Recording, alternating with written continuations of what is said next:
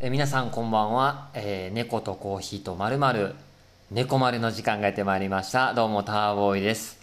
まあ、えーいつもならね朝お届けするんですが火水木は夜の猫丸ということで夜猫ということでね、えー本日もよろしくお願いします。まあこう、夜に配信しますんでね、まあいつ聞いておられるかはわかりませんが、えーまあ一応基本夜に聞いていただいていると、えーいうテンションでいきたいと思いますんでね。まあ夜のこの一日の終わりっちゅうんですかね。まあこう、ゆったりと、えーコーヒーでも飲みながらリラックスして、えーもうただただ聞いていただけたらええかなと思いますんでね、えーどうぞよろしくお願いします。まあ今日はですね、まあ朝から、えー猫とコーヒーとセブングラス、この曲がりコーヒーの、えー猫蔵の方ですね、猫蔵のモーニング営業でした。で、火水木がモーニング営業なんですけども、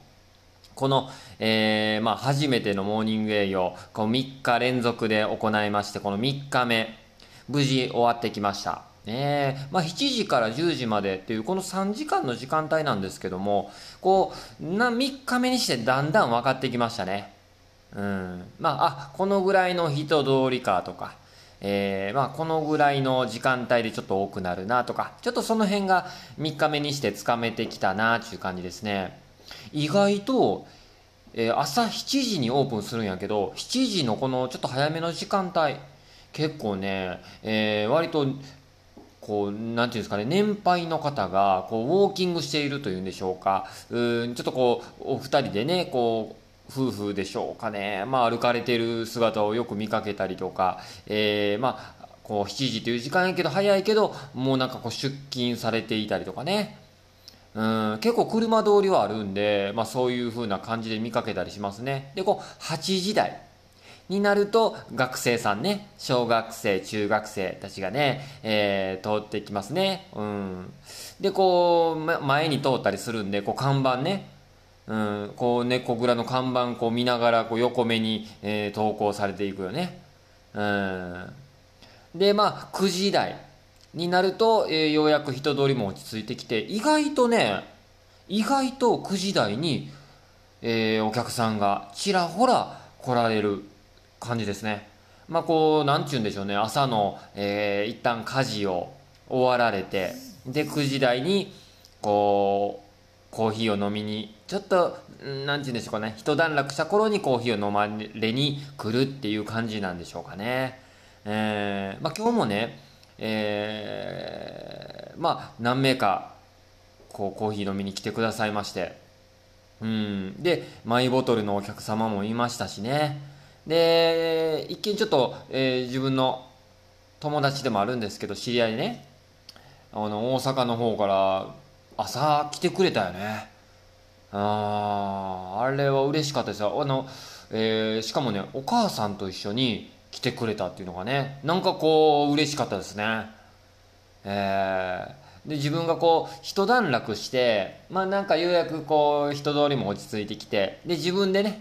ちょっとこう試作のコーヒーなんかをこう入れたりとかしつつ、えー味を見てた時に、こうね、えー店先の前にベンチ置いてるんですけど、ベンチで腰掛けてね、人の流れとかを見ながら、うん、ぼんやりしてた時に来られてね、うん、びっくりしましたね。ちょっとこう、一息ついてた時に、おーと、おーってなってね、びっくりしたね。あれ嬉しかったよ、ありがとう。ね。うん、まあそんな感じでね、今日も、えーいいですね。あの、たくさん、お客さん来てくれるのもちろん嬉しいし、えーそれをもちろんね、こうたくさんの人にコーヒー飲んでもらいたい、知ってもらいたい。なんせ、そしてコーヒーで、えーまあこう、今、焙煎してるコーヒー全部消費したいって思いもある、あるんやけど、こうゆったり朝の時間が流れるのをコーヒーとともに、えーお客さんと一緒に共有できる。これね、なんか今まで自分一人でコーヒーライフを楽しんでいた時と、まあもちろんそれも楽しかったんやけど、それとはまた違った楽しみがあるなというふうにも感じてますね。うん。何よりやっぱりこう、美味しいねとか、あ、いい香りとか、なんかこう、リアクションがあると、やっぱ嬉しいもんで、えーいいリアクション、悪いリアクションともに、やっぱ何かしらあった方がいいなと思います。一番ね、うーん一番なんちゅうんでしょう寂しいのはノーリアクションよなうんまあ何かしらこうリアクションがあるとやっぱり嬉しいななんかこういいのも悪いのも全部ひっくるめて受け止めたいのでまたぜひ皆さんにおかれましたねこうコーヒー猫丸コーヒーまたこう猫蔵こうね楽しみに来る機会があったらねぜひえー、忖度のないリアクションをぜひえー、よろしくお願いいたします。ね。そんなんなんか思ったりする、今日の朝のね、モーニングの営業でしたね。うん。まあ、やっぱこう、なんとなく、いつも、結局、モーニング営業ある時もない時も、同じような時間帯に起きてはいたんやけど、やっぱりあるとないで緊張感は違って、夜早く寝ななっていう、気持ちにもなるんよね。ほんで、昨日の夕べなんかは、明日モーニングやし、早く寝よう。早く寝ようって思ったりして、こう、うずうずしてくるんですよ。もう、日またぐ前には絶対寝ようと思って。そういう心がけになってきたので、それまでにも寝る準備して、しっかりベッドに入って寝るっていうのをやったんやけど、やっぱどこか緊張感、なんかこう無意識な中であるんでしょうか。寝られへんのよな。これなんかうまいこといかへんねやけど、寝ようって思って準備万端の時に限ってなんか寝られへん。これな。前に話したっけこれ。遠足の前の日の小学生みたいな感じでなんか寝られへんね。で、結局日またいでもうてな。日またいでもうて、えー、とにかく寝よう寝ようとして寝られへん。これあかんよな。ほんまに。まあせやけど、うーなんとか、まあ別にね、余裕を持って出勤して、ね。もう極力今は、もう地域に馴染むっていうことを心がけようと思いまして、出勤して、で、えー、お店の準備を整えたら、えー、まずはもう、あの、店先の清掃から始めるっていうね、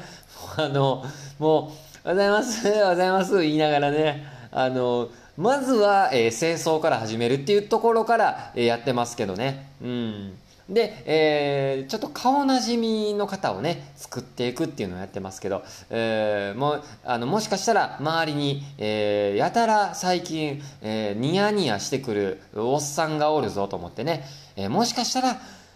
気持ち悪がられているかもしれません。浜寺昭和町付近の皆さんに気持ち悪られ、気持ちがられているかもしれませんのでね、うん、まああのー、決して、えー、まあ、ちょっとこうそういうつもりではないということだけここでね、えー、どれだけの方が聞いてくださっているか分かりませんがここで、まあ、決してちょっと仲良くなりたいという思いで、えニヤニヤ、えしております、うん。ね、どっちかというと自分ちょっとにやけ顔でしてね、うん、まあまああの、えこんな顔なんです。ねというわけでまあ、今日も無事終了しました。明日は、えー、ちなみにこう金曜日。金曜日はね、モーニングはちょっとできないんですよ。自分がちょっと仕事朝バンバン入ってますんで、できなくって、ヘルパーの方の仕事がね、入ってますんで、えー、できないんですけど、夜のナイト営業となりますんで、えー、もしね、夜お時間、まあ、7時から9時までの、まあ、ちょっと2時間ぐらいにはなりますけど、えー、何でしょう。晩ご飯食べて、で、ちょっとこう食後の一杯でもどうかなとか、あと、まあ、コーヒー豆切れてきたぞっていう方とかね、ちょっとこう、ご近所の方とか寄っていただいたりしたら、えー、いいんじゃないでしょうか。ねそんな感じで明日も、えー、一応夜に営業しますんで、どうぞ、えー、よろしくお願いします。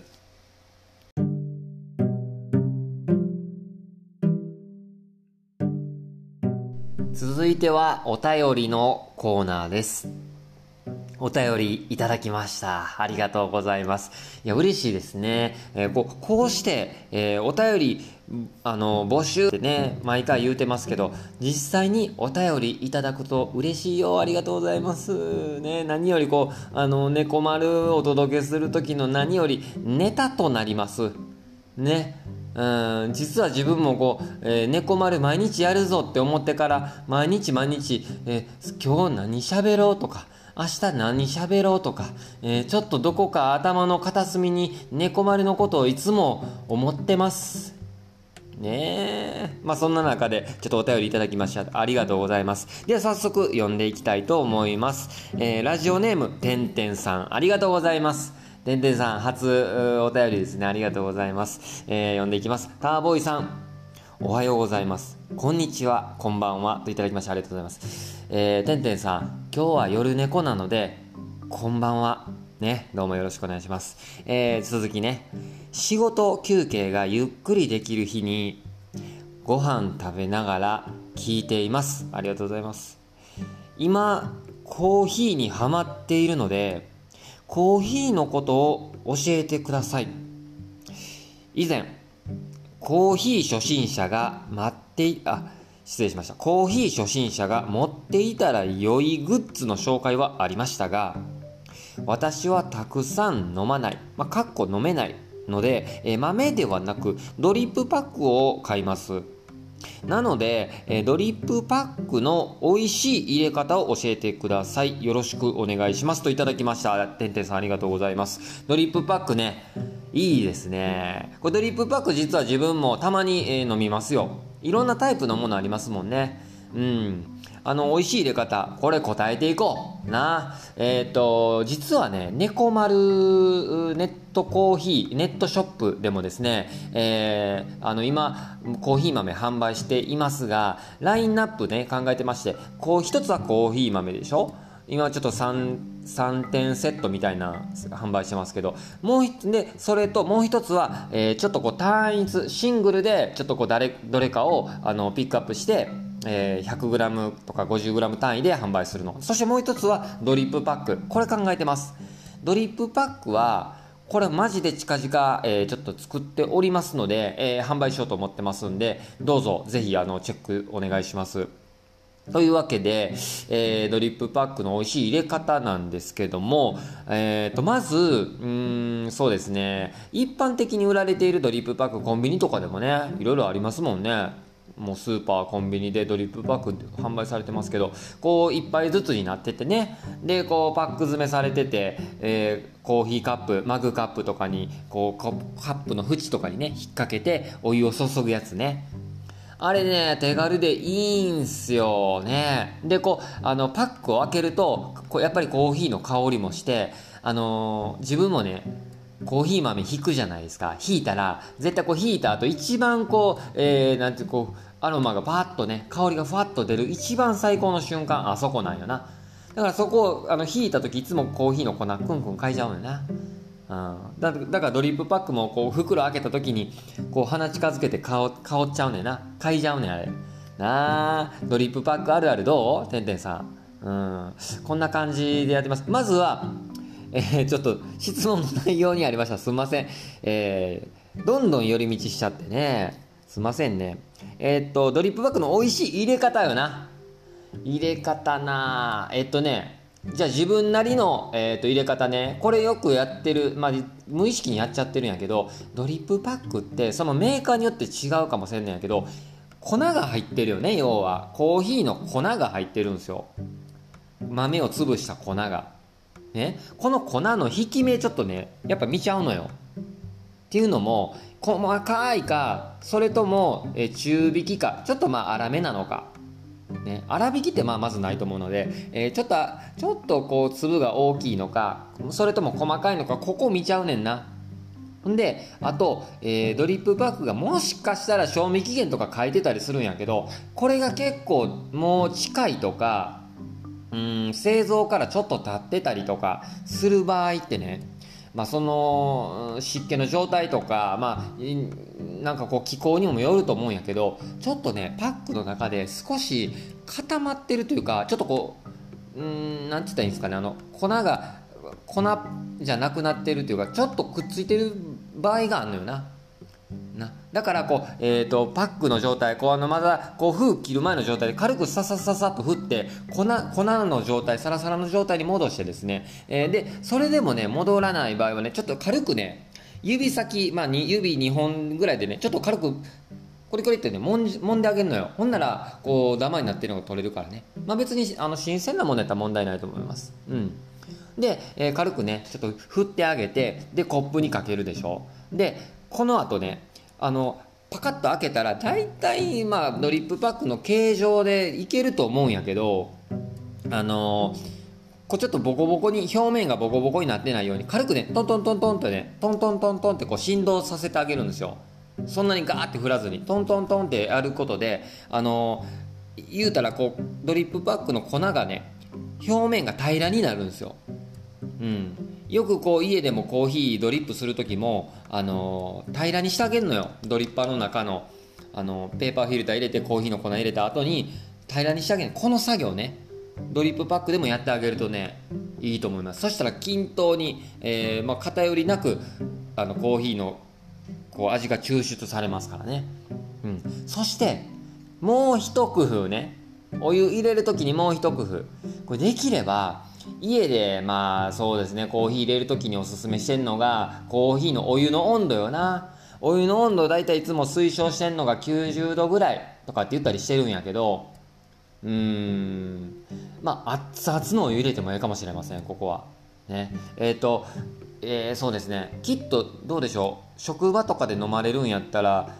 なんか電気ポットとか電気ケトルからお湯注ぐんかな？うん。あれもねまあ、家で入れる場合やったら他のこうコーヒーのポットとかに移して入れたらちょうどいいんやけどお湯も少し冷めてね。できればまあドリップパックでコーヒー入れる場合はもう沸騰してで熱々の状態で入れてもいいかもしれませんね。90100度からちょっと下がって9897ぐらい。もうほんまに目安やけど。うん、でなぜなら熱々の状態でやることで、まあ、やっぱこう販売されてるドリップパックって引き立てではないんよな。引き立てではないから、えー多少こう香りも少し逃げも出てしまってで、えー多少空気にも触れて多少酸化している。酸化が進み出しているっていう状態やからできるだけ味も香りも引き出したい、うん、だからこう、えーもう豆も引かれてもうぐでーんとなっちゃってるこの豆のですね一回お前ら起きろと今からコーヒーにすんぞ起きろと。言わんばかりにですね熱いお湯を注いであげてください。そしてうーんとね大体ドリップパックによりますけどあれ多分 8g10g 多いので112ぐらい入ってるものもありますけど 8g ぐらいかななんか見たらね入ってるんかな。ほんで、えーお湯の量はカップによると思いますけど 160cc とか180もしくは 200cc ぐらい入れる場合もありますけどそうやね。160ぐらいにしとこうか。そんなお湯の量なんて測られへんって思うかもしれませんけど一般的な、えーマグカップとかでもし入れる場合あれどんなもん250から300ぐらい入るんちゃうあれな。だから要はあの一般的なマグカップで入れる場合は6分目ぐらいでだいたい160ぐらいだと思うんですよ、うん、で、えー引っ掛けてですねお湯を注ぐんですけどもまずは熱々のお湯注ぐっていうか言うたけどまず、えーちょっとだけちょろっとだけねあのドリップパックの中にお湯をちょろちょろって入れてください。でまず蒸らしをします。蒸らしします。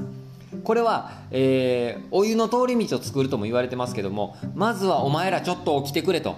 寝てたかもしれんけど一回起きてくれっていう意味を込めてタラタラちょっと注ぎます。これはねえーっとコップのマグカップの底にポタッポタッと数滴、えーコーヒーが落ちる程度ぐらいの量ポタポタっとさ、ね、注ぎます。で30秒程度蒸らした後お湯を注いでいってください。はい。でこの蒸らしがあるとないとですね香りの立ちも味も味の出方もちょっと変わりますんでこれをねぜひポイントに入れてもらいたい。この本当に蒸らしっていうひと手間で味変わるよきっと。う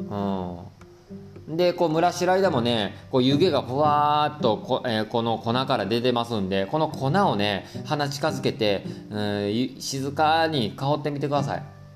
ね、この香りにねリラックス効果ありますからきっと職場のうんと休憩時間とかにコーヒー飲むんかなてんてんさん。ね、その時に、えー、リラックスして、えー、午後からの仕事にも臨めるように。いっぺんちょっとね香りも楽しんでみてください、えー、そしてお湯を注いで、えーまあ、その適量のねお湯を注いで飲むと。でね、まあ、カップの大きさによるんやけど自分のちなみに家にあるコーヒーカップは180なんですよ。満タンにして。だから160ぐらいでお湯入れてちょうど8分目ぐらいになるんですね。ちょうど適量。ただドリップパックで入れたらお湯がドリップパックにお湯が使っちゃうんですよ。ね。これいいのか悪いのか問題。これねいいです。使っちゃっていいです。もうつけちゃってください。で使えることでコーヒーもよく出るでしょうきっと。味もよく出るでしょう。だからあのよくハンドドリップとかってさ透過式っていうやり方なんよ上から要はお湯を注いでその下に落ちてくるコーヒー液体を飲むっていうこの透過式っていうやり方。でもう一つはフレンチプレスとかねサイフォンとかのやり方はコーヒーの粉をお湯に漬け込むっていう。やり方。だからこのドリップパックってその漬け込み法と、えー、透過式と、えー、こう2つのねいい利点を生かしてんじゃないかなと思ってね2つの、えー、方法で味を出してんちゃうかなって、え、勝手に俺は思ってんやけどこれどう？コーヒーちょっと経験者の方もし、えー、ぜひコーヒー屋さんとか聞いてらっしゃったらご意見聞かせてもらいたいんやけど。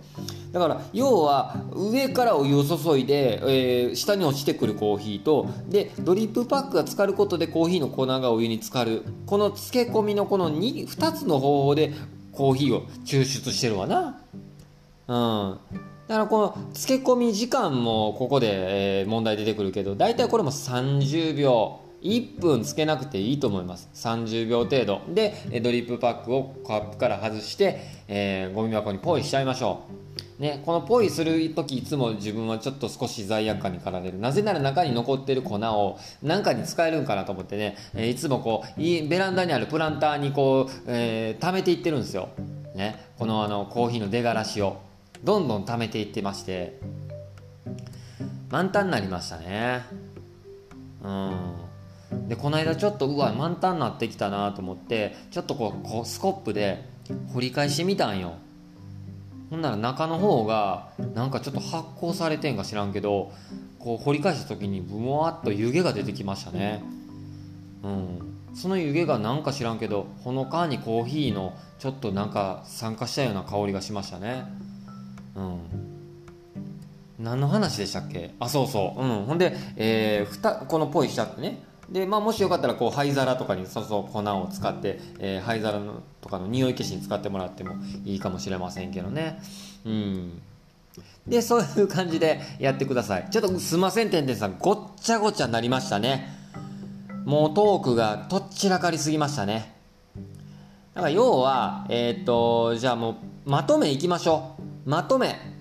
ドリップパックの美味しい入れ方。これターボーイの推奨するやつかややからあくまでまとめね。まずはドリップパック、えー、袋からピッて切り、ま、切って出しますよね。ほんならこの中に入っているこのメッシュ状のドリップパックを軽く揉んであげてください。で粉にしてあげてください。しっかりとね。粉にしてあげてカップに引っ掛ける。これポイント1つ。まず揉んであげてください。ね。でもしくは軽くトントントンと振ってあげてください。ね。えー、そして、えー、蒸らし30秒ね。軽くトトッと注いで蒸らし30秒でその後お湯を注ぐ。そして、えー、漬け込み30秒これでしっかり、えー、お湯のあコーヒーの味が出ると思います。この3つのポイントを押さえとけばそれその入れ方してるてんてんさんを見た時に誰かがこいつガチ勢やなっって。ちょっと一目置かれる存在になるでしょうきっと。知りませんけどね。うん。というわけでですね、まあ、以上の3つの点を押さえていっぺん明日からまずは今日からでもあのドリップパック試しにこの方法で入れてみてください。ねありがとうございます。ででさん、あの、お便りね、あの、いただきます。ぜひ、ちょっとこれ、今後も、このコーヒーライフをね、楽しんで、えー、ぜひ、ちょっとやっていって、えー、楽しんでいきましょう。とにかくね。うん。まあ、言うておりますけど、なんとなくこうやっぱりねコーヒーの道具揃えたりとかってやっぱなかなか大変やないですかでここで手軽にできるのがやっぱドリップパックやと俺は思ってますんで是非猫丸ネットショップでもドリップパック商品開発を進めますので、えもし販売した際には、えそちらの方もお試しいただいて。これねあの他のコーヒーショップでもきっとされてるとは思うんですけど猫丸でもですね注文いただいてからあのコーヒーをひいてできるだけ新鮮な状態でパックしてお届けしようって考えてますんでやっぱコーヒーの楽しみの一つ香りやね。香りを大事にしていきたいと思ってんのよ。うん。なので、えー、ぜひその辺もぜひチェックよろしくお願いします。というわけで、えー、お便りのコーナーね。てんてんさんありがとうございます。てんてんさんには猫丸オリジナルステッカーをお送りさせていただきますのでぜひおためお楽しみお待ちください。お便りのコーナーでした。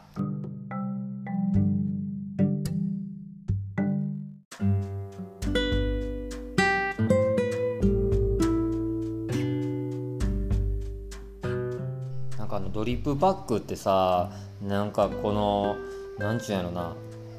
上から注ぐタイプのドリップパックとあとティーバッグタイプのやつとあるから、まあ、両方試してもらったらいいかなと思ったんやけどどうでもいいんやけどさティーバッグタイプっていう時にいつも俺頭の中で紅茶とかのあのティーティーパックを思い浮かべてやるで思い浮かべながら言ってんやけど人に話す時あれ？ティーバッグ？ティーパック？ってちょっとこう言葉をちょっとよどむ時あんねん。あのもしかしたらティーバッグがさって話した時にあれ今合ってた？って一瞬俺顔に出てると思うねんそれ。わかる？だからあのパンツの方のティーバッグとあのこうお茶の方のティーバッグパックっていうんそれと頭の中でちゃんと変換誤解せずに伝わってるかなって。そこでちょっと俺一個戸惑いというかなんか別のこと考えちゃって話できへん時あんねんな。俺だけ？俺だけか。ね、皆さんはいかがでしょうか？またご意見をお寄せいただけたらなと思います。ね、えー、本日の猫丸楽しんでいただけたでしょうか？あのー、まあ、こんな感じでダラダラ喋ってますけど、あの、猫丸の方も猫グラ、曲がりコーヒーの方もですね、えっ、ー、と、イベント、あります。イベントあります。あの、9月、まず17日、えー、場所はタグボート大賞、大阪のタグボート大賞というですね、えー、飲食の複合施設におきまして、音楽と、えー、いろんなこう楽しいイベント、え、やります。その中でコーヒーの出店もやったりとかですね、いろんなお店、え、出店、ワークショップなどがあるイベントをやります。えー、っとですね、まあ、これバンドとしては運もというバンドが、えー、前回ね一緒に対バンさせてもらったバンド。そして、えー、化学というバンド。そして、えー、私ターボーイが、えー、ライブショーケースを行います。その中で、えー、またね手鍋焙煎のワークショップとかも、えー、できるやろうと、えー、考えておりますんで、えー、入場とかは無料になっております。タグボート対象にて、えー、時間の方は夕方5時から行いますんでぜひお近くの方いらっしゃったらぜひね気軽に遊びに来てください。ねえー、きっと音楽好きコーヒー好き別にそうでもない人でも楽しめるかと思いますんでね是非また詳細はインスタとかでまた告知していこうと思いますんで、えー、よろしくお願いいたします。ねそして明日も曲がりコーヒーやりますよ。ねまあ徐々に徐々にですね、自分の人生の中にですね、コーヒーがどんどん進出してきて、まあこれなんとも嬉しい限りであります。その中でね、どんどん自分もこう、えー、まあ趣味の一つでもある音楽もやってますんでね、うまいことこうそこを絡め合わせたり、掛け合わせたり、えー、でしていけたらななんていうのも考えると面白くなってきますんでね、えー、そんなんなんかもやっていきたいなっていろいろ思ってます。思ってますよ。ね。思ってることまたちょっとこの猫丸でも話していくね。うん、そんな感じですわ。はい、えー、またお便りもお待ちしてますお便りはインスタやツイッターの DM などに、えー、ラジオネームを添えて送ってください送っていただいた方全員に猫丸オリジナルステッカーをプレゼントさせていただいておりますそしてまた Spotify でお聞きの方あのベルマークね、えー、通知オンにしといてくださいねえー、そしてまたあの星のあれ評価しといてね、えー、というわけであの本日もダラダラ喋ってお届けしてきましたけれども楽しんでいただけたでしょうか？猫とコーヒーとまるまる明日は金曜日。まあちょっと調整日ということで猫丸はお休みさせていただきます。土曜日は、えー、また朝にお届けさせていただきますので、えー、またまたまた聞いてくれよな。